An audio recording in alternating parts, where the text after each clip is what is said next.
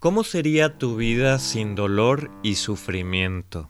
El día de hoy vamos a platicar de este día tan interesante para diferenciar entre dolor y sufrimiento, porque uno de ellos es necesario, es funcional para la vida, para sobrevivir, pero el otro es opcional e innecesario. Pareciera que los seres humanos estamos destinados a sufrir o no. De esto les voy a platicar el día de hoy, de este concepto de sufrimiento y cómo liberarnos de eso. Ahora sí, como dicen en algunos lados, pare de sufrir. Les habla su servidor, el doctor José Sanper. Me pueden encontrar en redes sociales precisamente así como arroba DR José. ¿Y qué significa sufrir? ¿Qué significa experimentar sufrimiento? Tal vez habrá muchas definiciones, pero en general creo que tiene que ver con dolor, desesperación, con un dolor psicológico y precisamente distingamos la diferencia entre dolor y sufrimiento, porque el sufrimiento es opcional. El dolor es algo que ocurre cuando salimos lastimados, en lo emocional y en lo físico. Si te lastimas un tobillo hay dolor si te lastimas emocionalmente, hay un dolor emocional. Pero esto es distinto a sufrir. ¿Y qué consecuencias tiene sufrir en la vida diaria?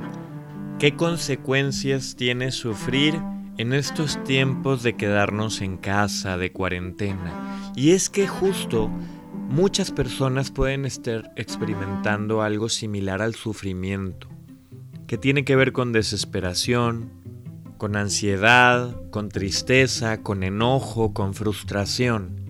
Todo eso, todas las emociones negativas, si las ponemos en una persona, lo que van a generar es sufrimiento. Imaginen que agarráramos el miedo, la desesperación, el enojo, la frustración, la tristeza, la desesperanza, el coraje, y los metiéramos en una licuadora y justo de ahí el resultado sería algo parecido al sufrimiento. ¿Y de dónde viene el sufrimiento?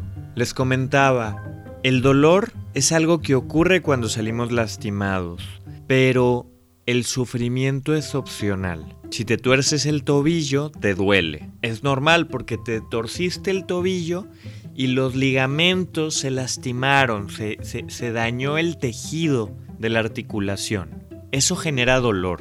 Si tú te caes salir corriendo y te pegas en las rodillas, en el rostro, en las manos. Si te lastimas, eso puede generar dolor.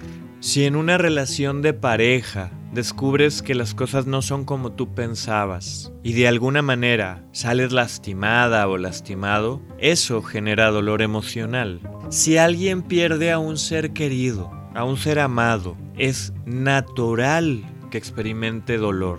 Si alguien pierde el trabajo o se frustran sus expectativas económicas, se desespera por no salir de casa y vivir con el temor de poderse infectar con el COVID-19, claro que puede generar frustración y de alguna manera pensarlo como dolor emocional.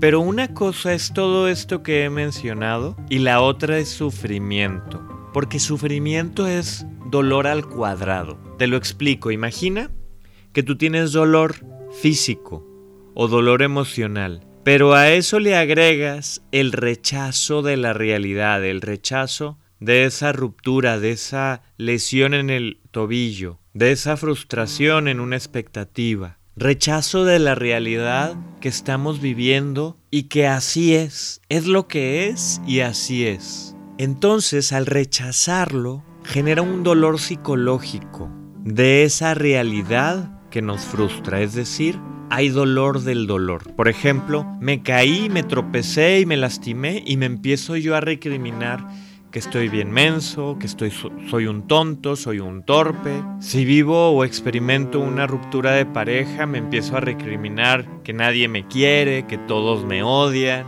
que esto no es para mí. Si pierdo el empleo o pierdo a un ser querido, y rechazo esa realidad que así es, porque las cosas no son como deberían de ser, son como son, y así son.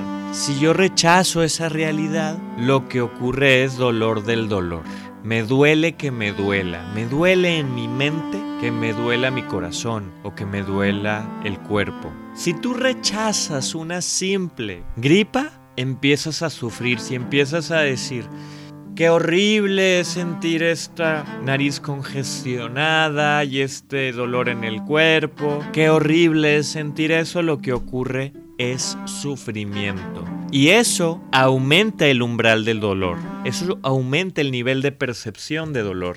Y les comparto que siendo profesor en la Facultad de Medicina, eh, pues yo les encargo tareas a mis alumnos. Y una de las tareas en el semestre es ir al hospital, elegir a tres pacientes que estén convalecientes en cama, especialmente que tengan algún síntoma de malestar, y les guíen en un ejercicio de relajación. Es un ejercicio de escaneo corporal donde el estudiante va guiando, el estudiante de medicina va guiando a su paciente por el recorrido de las partes de su cuerpo, el paciente va prestando atención al dedo gordo del pie derecho, al dedo gordo del pie izquierdo, al talón izquierdo, al talón derecho, a la pantorrilla derecha, a la pantorrilla izquierda, rodilla izquierda y así vamos recorriendo cada parte del cuerpo. Pero aquí la tarea especial es que el alumno le pregunta del 1 al 10, si 10 es el máximo de dolor y 1 el mínimo, cuánto es el dolor que está experimentando. Las personas suelen decir 9, 8, 10, dependiendo, por ejemplo, si van saliendo de quirófano o si son pacientes de traumatología que tienen mucho tiempo en cama por un accidente grave, un accidente automovilístico que les haya luxado los huesos de la cadera. Son pacientes que experimentan mucho, pero mucho dolor. Entonces les pregunta el estudiante del 1 al 10 cuánto dolor es el que experimentan.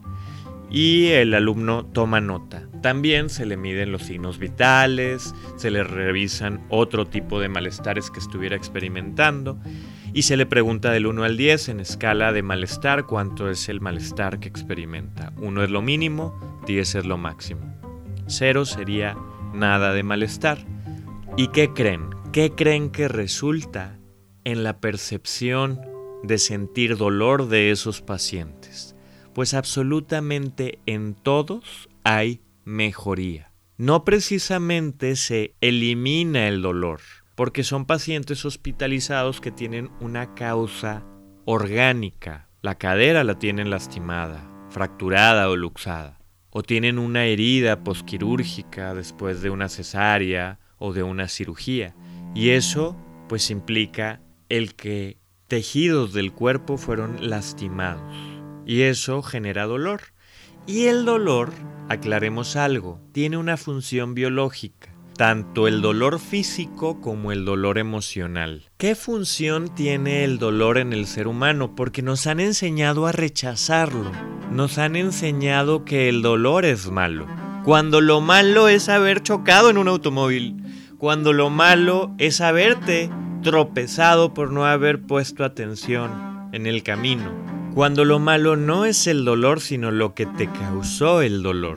Vivimos en una época de la humanidad donde se le da demasiado valor al placer y se elimina en nuestra cultura la importancia del dolor físico o el dolor emocional, incluso el de las emociones negativas. Vemos emociones como el miedo, como el enojo, la tristeza como algo negativo, cuando en realidad tienen una función biológica al igual que el dolor.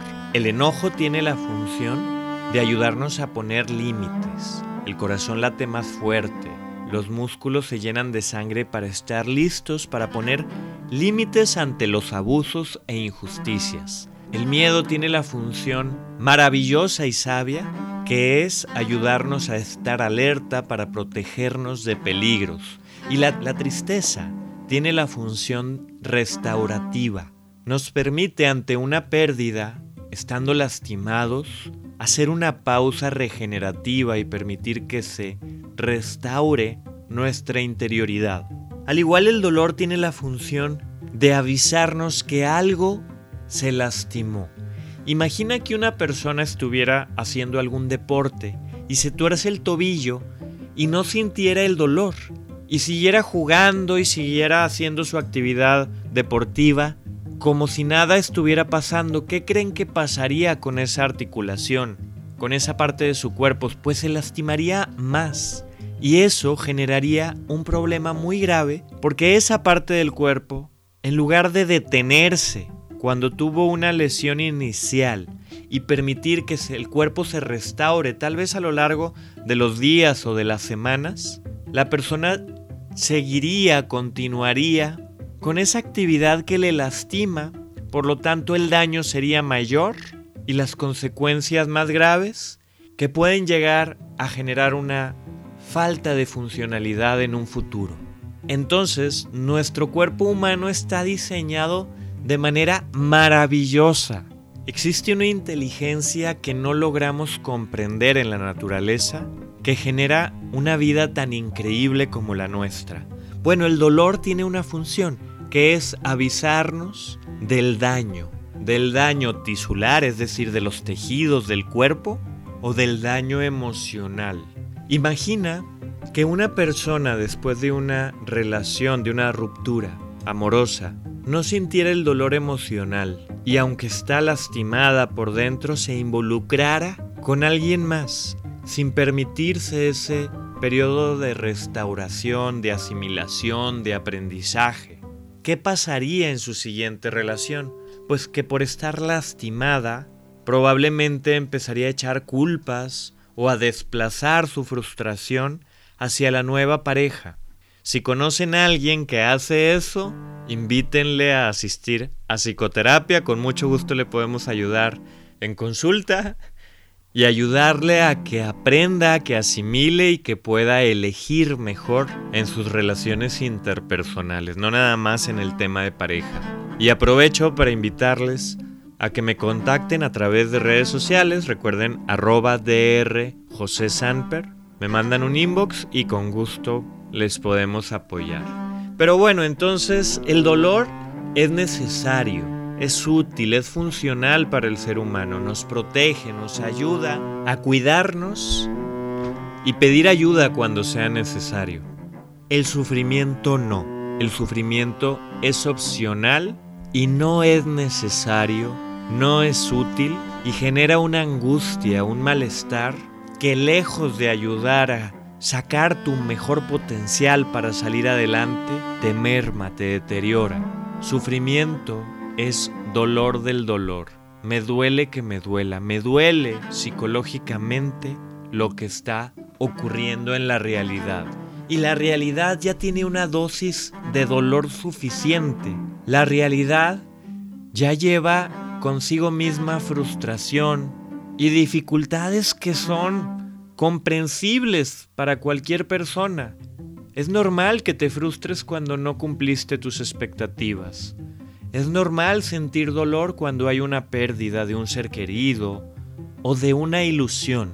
Pero podemos ser sabios, podemos ser inteligentes ante esas situaciones difíciles y evitar el sufrimiento. Ojo, no digo evitar el dolor, porque el dolor hay que asumirlo, hay que reconocerlo, hay que aceptarlo. Y no quiere decir que le pongas el dedo a la herida, no quiere decir que alimentes el dolor, porque eso nos llevaría al sufrimiento, sino aceptar lo que es. Es lo que es y así es. Esta frustración, esta expectativa no cumplida, este malestar que siento ante un padecimiento de salud Así es, y es algo que no puedo cambiar porque te recuerdo, las cosas no son como deberían de ser, son como son. ¿Y qué vamos a hacer al respecto? Porque justo uno de los elementos clave de la salud psicológica es aceptar la realidad y adaptarnos a ella. Lo repito, aceptar la realidad, lo que está ocurriendo y adaptarme a lo que está ocurriendo. Si me lastimo el tobillo, ¿qué voy a hacer para caminar adaptándome a esta situación? Me voy a poner un vendaje, tal vez un yeso. Puedo agarrar una vara para apoyarme, una muleta, adaptándome a las circunstancias. Y con lo que tengo y con lo que soy, ¿qué es lo que puedo hacer para seguir adelante? Probablemente me toca bajar las revoluciones, bajar la velocidad, bajar el ritmo para permitir el proceso restaurativo. Pero si no puedo caminar, ¿qué es lo que sí puedo hacer? Tal vez no puedo volar, pero sí puedo desplazarme en una silla de ruedas o desplazarme a través de las redes sociales, de internet, en una silla frente a la computadora o al teléfono. Aceptar la realidad implica dejar de luchar, implica dejar de rechazar lo que está ocurriendo. En la vida hay dolor y ese dolor es funcional, es necesario, es útil. Y aceptarle, dejando de luchar, dejando de luchar contra algo que no podemos cambiar, nos ayuda a evitar el sufrimiento. Porque el dolor es necesario, es útil, es real. El sufrimiento es opcional. Si aprendemos a aceptar la realidad, la calidad de vida y la experiencia de vida que tenemos a cada momento se vuelve extraordinaria. Por eso, como dicen por ahí, pare de sufrir. Esa es la invitación para tener una vida más plena.